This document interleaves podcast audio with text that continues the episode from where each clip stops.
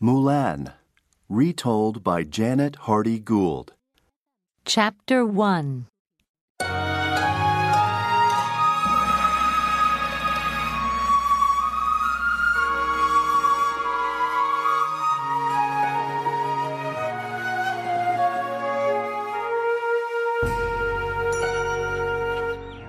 Our story begins with a young girl in ancient China. Her name is Hua Mulan. She lives with her parents, her older sister, and her younger brother in a little village.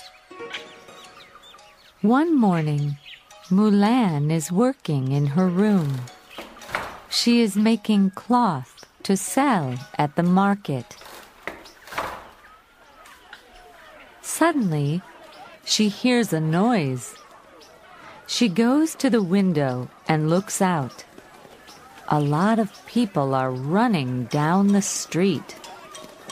Mulan sees her friend, Sun Ying. What's the matter? asks Mulan, Quick, come and see. says Sun Ying. Mulan follows Sun Ying through the village, Wait for me. Shouts Mulan. They soon see a big crowd of people in front of them. Everybody is looking at a long list on a tree, Move. I can't see. says an old woman at the back, Stop that! shouts a man at the front angrily.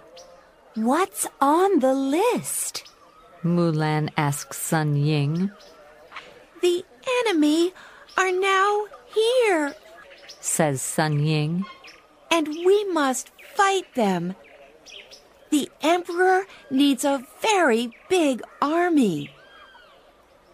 One man from every family must join the army tomorrow.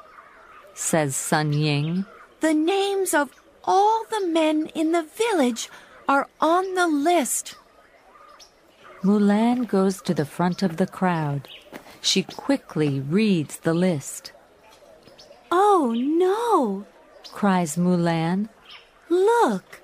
My father's name is the first on the list. My father can't fight.